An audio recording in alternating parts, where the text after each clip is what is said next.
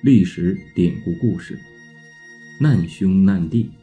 东汉时期，有位名字叫陈实的名士，因为对宦官专政进行了抨击，因此被卷入了党锢之祸之中。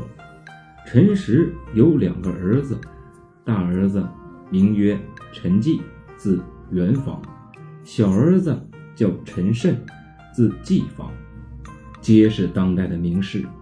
陈实被下入狱后，他的两个儿子便闭门谢客，断绝了与外界的交往。然后他们开始著书，也就是写书，并最终完成了万言之作，名曰《陈子》。元方的儿子陈长文和季方的儿子陈孝新，经常因为夸赞自己的父亲而产生分歧。争的是面红耳赤。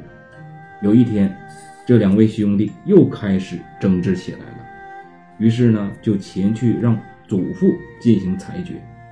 陈实说：“啊元方难为兄，季方难为弟。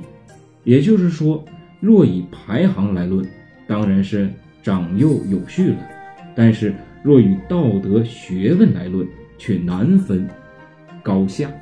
这便是。”难兄难弟的故事。本文呢，我们经常去说两个人啊遭难了，过得很不好，都是兄弟，说呀你们真是啊难兄难弟。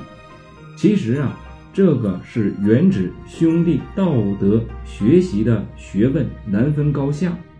今日啊，多指两个事物状态相近的一种情况。好了。这便是难兄难弟的故事。谢谢各位。